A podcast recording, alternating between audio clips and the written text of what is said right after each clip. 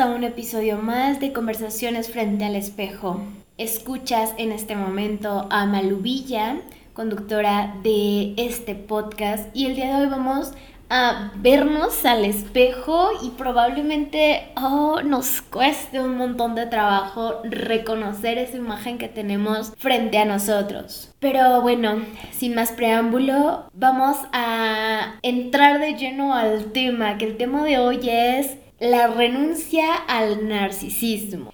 Eh, pero antes, quiero hacer una aclaración de conceptos porque de repente tenemos un poco contaminado este concepto de narcisismo que cuando lo escuchamos automáticamente nos imaginamos a la peor persona del mundo y nos asusta, nos asusta pensar en el narcisismo como un vínculo, es decir, está muy contaminado ahí en redes sociales que todo mundo habla sobre una pareja narcisista, pero ¿cuándo nos hemos puesto a cuestionar nuestro propio narcisismo? ¿Cuándo nos hemos volteado a ver en el espejo y decir, creo que me estoy convirtiendo en alguien ensimismado en mi relación? Es decir, en alguien que actúa desde su narcisismo. Entonces, eh, hoy quiero que lo hablemos no desde lo patológico, porque nada es malo y nada es bueno. Nunca me voy a cansar de decirles esto. A lo que me refiero que no quiero que lo abordemos desde lo patológico es que todas las personas tenemos cierto grado de narcisismo y pues está en nosotros y eso no necesariamente es malo. De hecho, todo lo que existe tiene una funcionalidad, solo que también todo lo que existe puede llegar a ser disfuncional. Entonces, no vamos a aterrizar el narcisismo desde esa persona patológica, sino desde esa característica que necesitamos reconocer y voltear a ver para que nuestros vínculos afectivos sean funcionales. En este caso, quiero aterrizar el narcisismo a una relación de pareja, pues es muy importante entender que una relación de pareja inicia con la renuncia al narcisismo. ¿Y por qué digo que inicia? Muchas veces podemos estar en una relación de pareja, pero cada quien está en su relación de pareja. Me explico. Em, yo tengo un concepto de relación de pareja y mi pareja puede tener otro concepto de relación de pareja.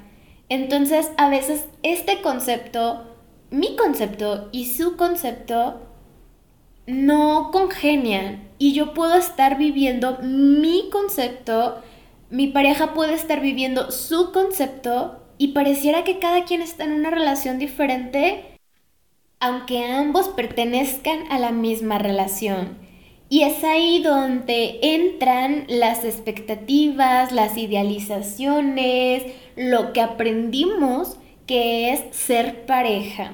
Y entonces, cuando no existe esa renuncia al narcisismo, yo voy a vivir mi relación de pareja y espero que mi pareja se adentre a mi concepto de relación. Y muy probablemente mi pareja puede estar en lo mismo, viviendo su relación de pareja y esperando que yo me adentre a su concepto.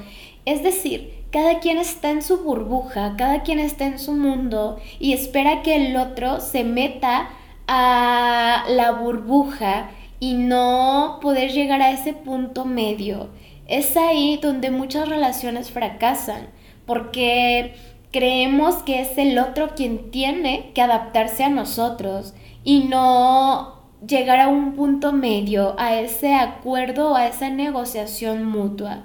Entonces, quiero que lo abordemos desde dos cosas. Para empezar, hablemos desde el narcisismo que implica la soltería, es decir, no estar en un vínculo afectivo, sin importar el tipo de vínculo, solo no estar en un vínculo afectivo. ¿Y qué implica la soltería?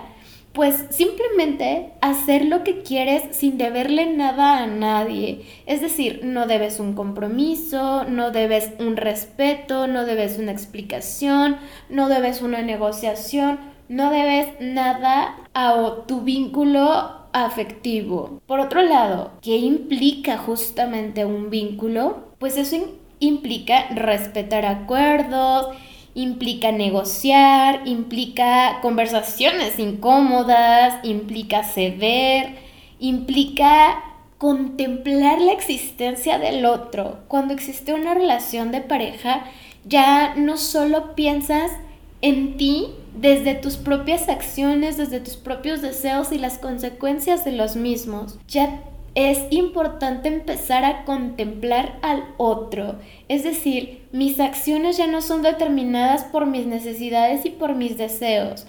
Mis acciones ya se vuelven mis necesidades, las necesidades de mi pareja. Y eso a veces es lo incómodo de un vínculo. Eso es lo conflictivo de estar en una relación.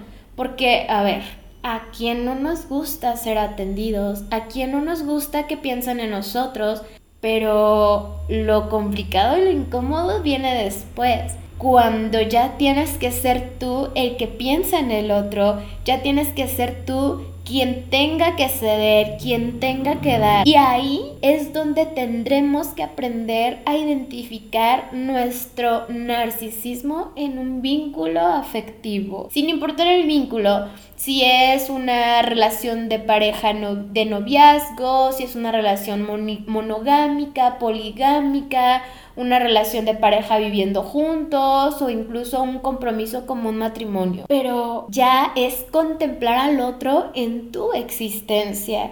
Que por supuesto, aquí voy a abrir un gran paréntesis.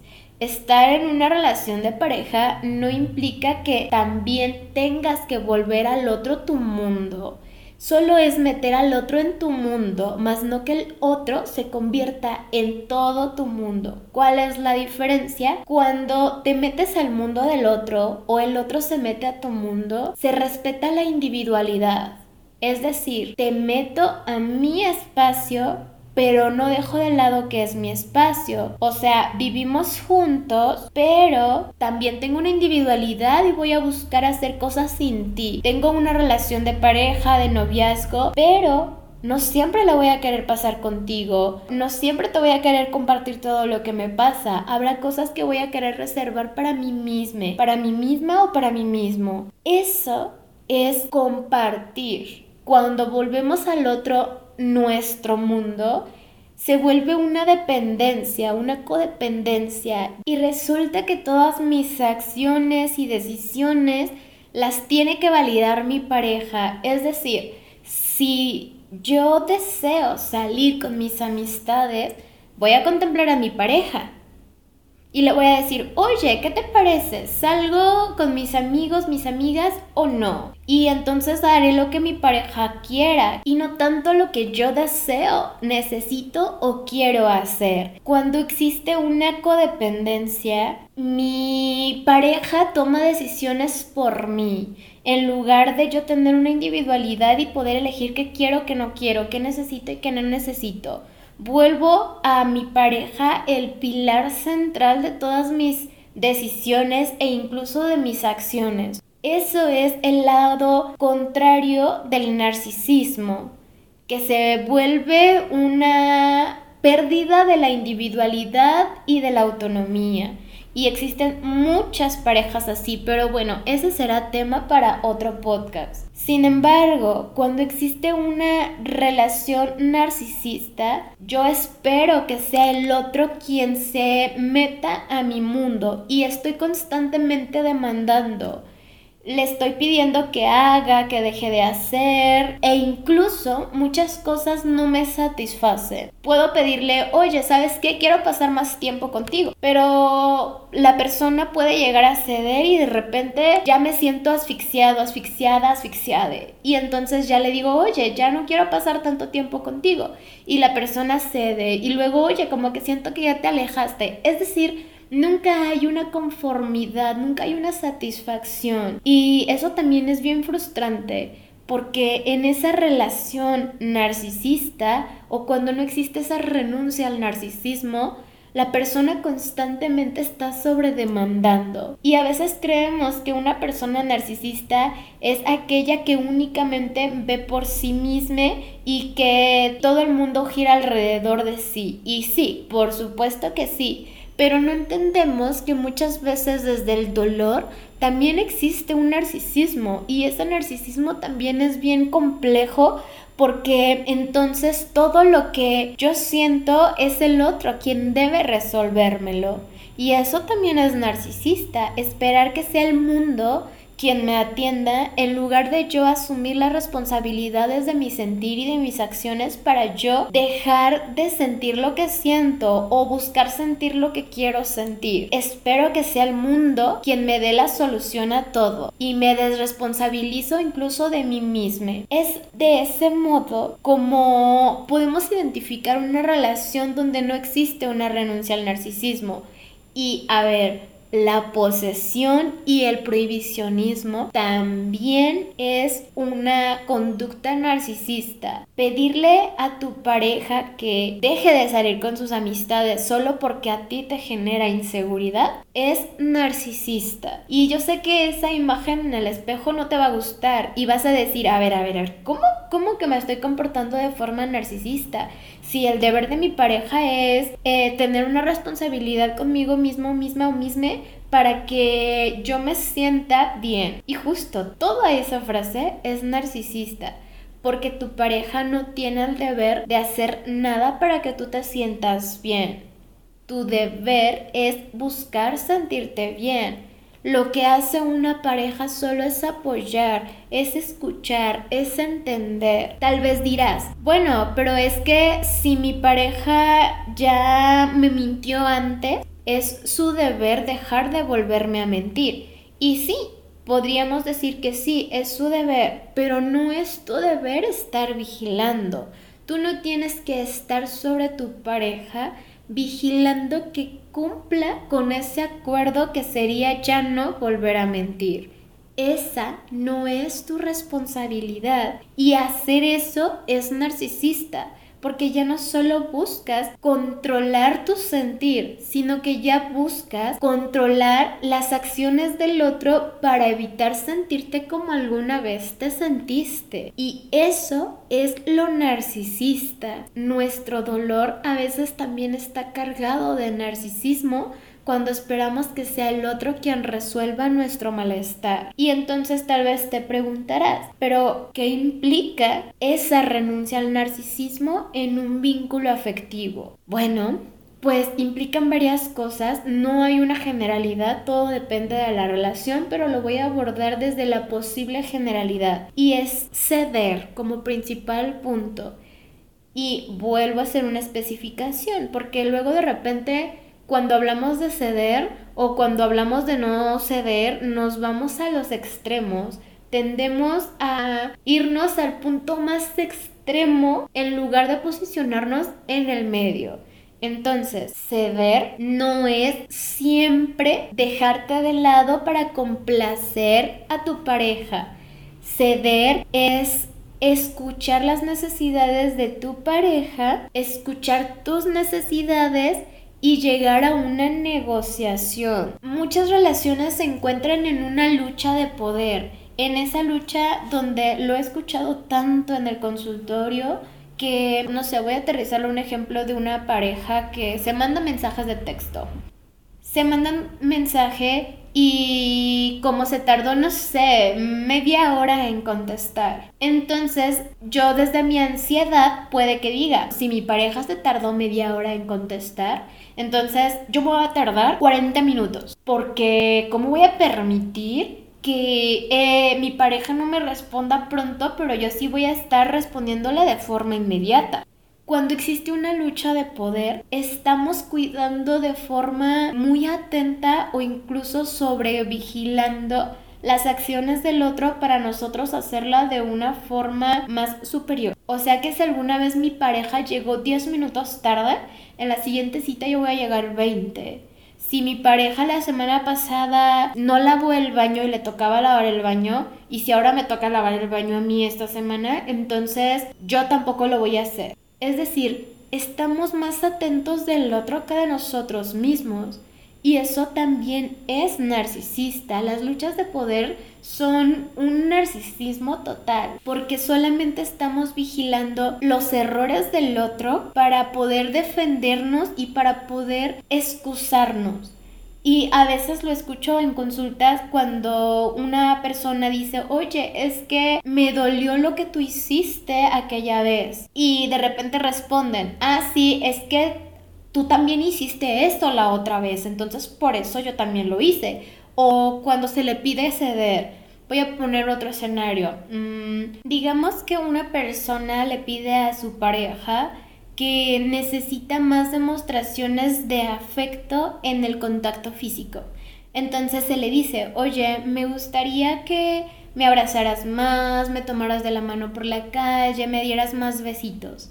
Y entonces en esa lucha de poder, la otra persona le puede responder, ¿y por qué quieres que yo lo haga si tú tampoco lo haces conmigo? Ahí es donde notamos que desde la lucha de poder narcisista, la persona o la pareja puede llegar a creer que si cede, pierde.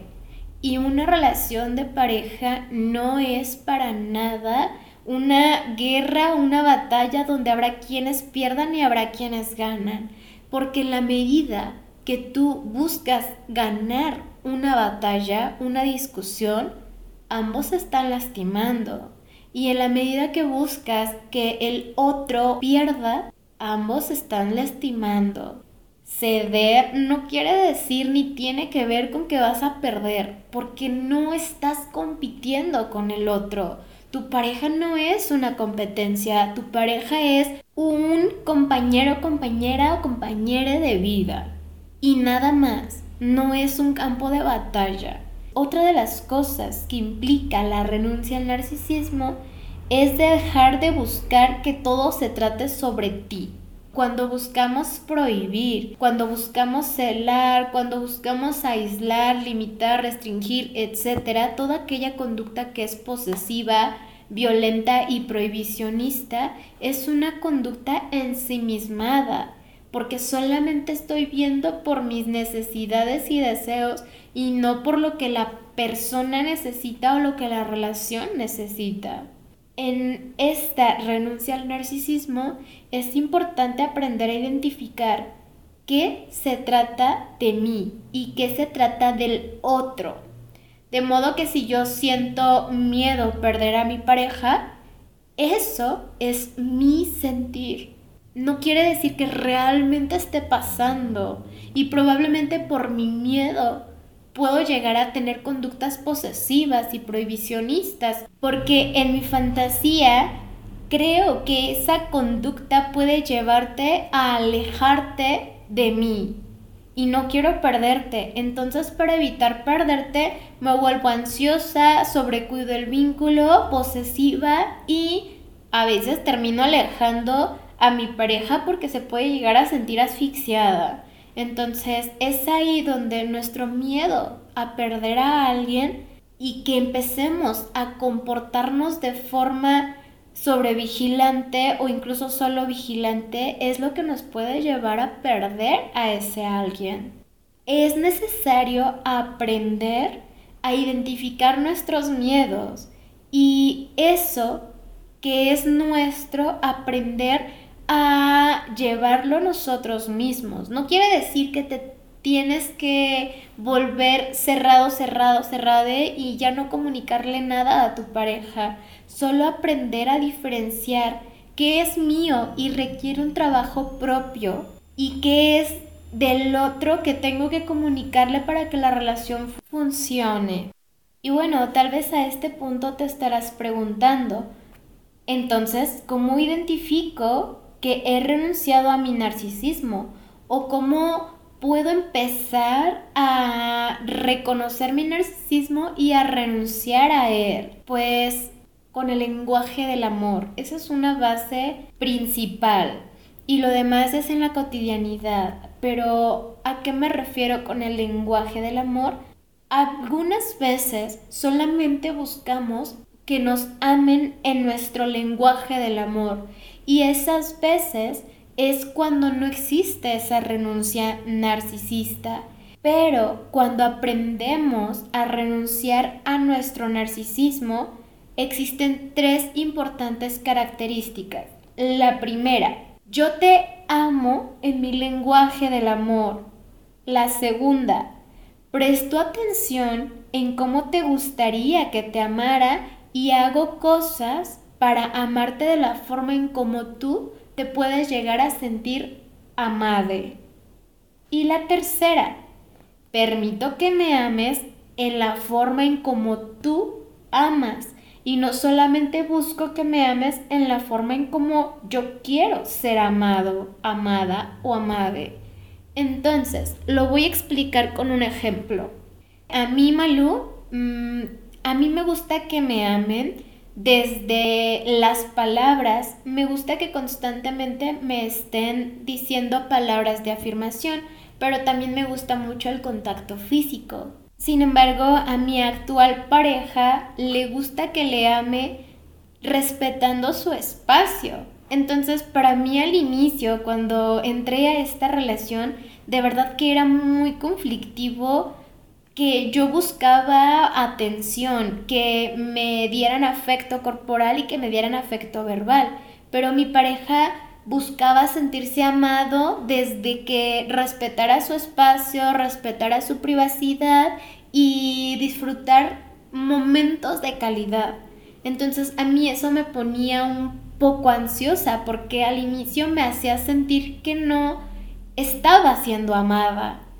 Sin embargo, después de una conversación incómoda y algunas pequeñas indiferencias que nos tomó un rato resolver, entendí que mi forma de amar es esa, pero su forma de buscar ser amado es muy diferente en la forma en como a mí me gusta amar o incluso en la forma en como a mí me gusta recibir amor. Y cuando los lenguajes del amor son diferentes, hay que aprender a llegar al punto medio. Entonces, ¿qué fue lo que hicimos? Pues justamente llegar a ese punto medio. Yo entendí que no siempre voy a tener su atención y que una forma de demostrarle mi amor es respetar su espacio, pero no la forma en como a mí me gustaría amarle, porque mi lenguaje del amor es regalarle cosas, es estar constantemente hablando, pero a él no le gusta ser amado de ese modo porque se siente hostigado. Entonces, yo tuve que aprender a amarle en su lenguaje del amor y él tuvo que aprender a amarme también en mi lenguaje del amor, pero sobre todo respetar nuestros lenguajes del amor y no limitarnos. Es decir, no porque a él le incomoda que yo esté sobre él, dejé de besarle y abrazarle, sino que aprendimos en qué momento le puedo amar como a mí me gusta amarle y aprendimos a en qué momento puedo amarle en como a él le gusta ser amado, pero también respetando que a veces yo quiero ser amada como a mí me gusta y no en la forma en como a él le gusta.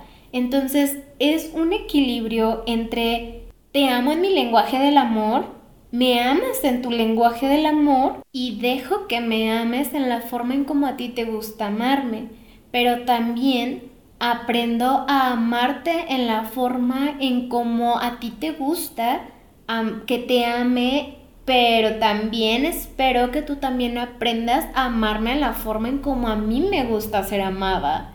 Y es ahí, esos tres puntos tan importantes que definen justo un equilibrio, ese equilibrio que determina entre la renuncia al narcisismo, pero que no te lleva a la pérdida de tu autonomía y tu individualidad. Es ese equilibrio.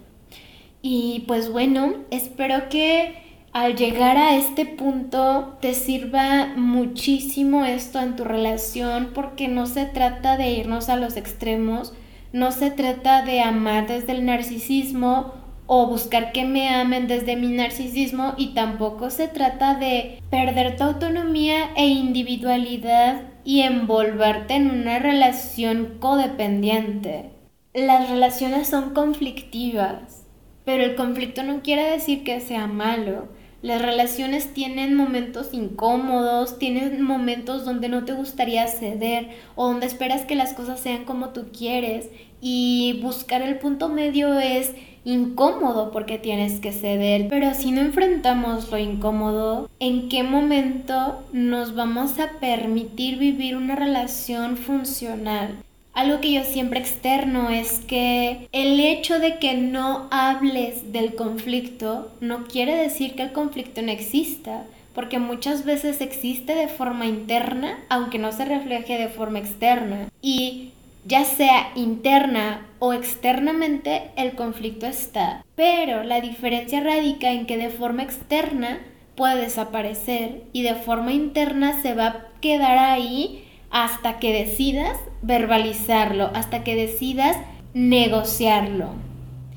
Y pues nada, hemos llegado al final de este episodio que de verdad espero que te sirva muchísimo esta información y me despido. No olvides seguirme en mis redes sociales, me encuentro como arroba mi psicóloga Malú o como arroba malú-vip. Y pues, hasta pronto.